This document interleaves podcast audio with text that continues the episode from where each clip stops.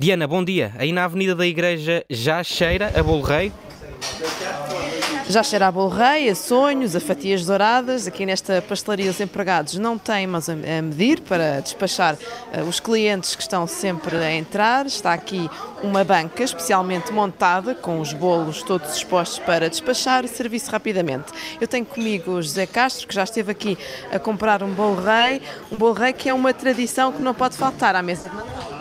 Sim, bolo rei, embora eu coma muito pouco de doces, mas é para enfeitar a mesa. Mas dizia-me também que esteve aqui a comprar outras coisas para além do bolo rei. Olha, isto tudo, isto tudo, a montanha, tudo, leva um pouco de cada. Isto tudo que é o quê? Bolo daquilo, fatias, etc, etc, etc. E era a última coisa que faltava comprar ou ainda há outras coisas? Uma coisa, já sabia, venho aqui todos os dias e conseguinte vou levá-las frescas, porque depois secam. E secam, perdem metade do, do, do gosto.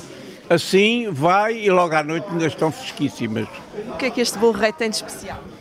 É um sabor e tem os elementos que realmente todo bolo rei tem de ter, as frutas secas, a pasta, a pasta do bolo rei é realmente ótima e por conseguinte é aqui que eu compro normalmente todos os anos o bolo rei e mais, e mais vezes durante o ano.